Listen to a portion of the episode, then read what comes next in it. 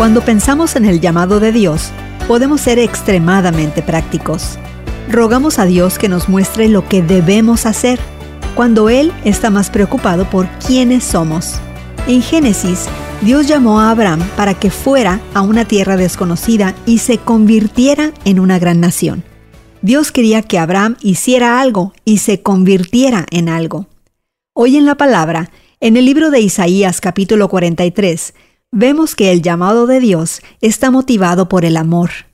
Mira esta hermosa descripción comenzando en el versículo 1. Pero ahora sí, dice el Señor, el que te creó Jacob, el que te formó Israel.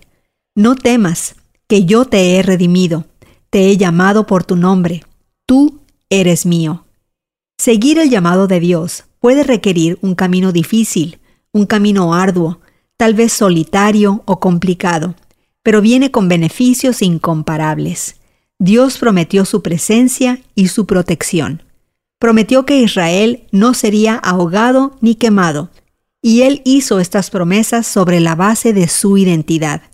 El Señor tu Dios, el Santo de Israel, tu Salvador. Dios expresa su tierno corazón hacia su pueblo. Él los llama preciosos y dignos, y claramente declaró, yo te amo.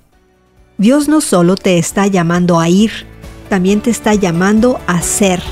Pregúntele a Dios no solo qué tarea te tiene por delante, sino cómo te está llamando a cambiar. Hoy en la Palabra es una nueva forma de conocer la Biblia cada día. Encuentra Hoy en la Palabra en tu plataforma de podcast favorita.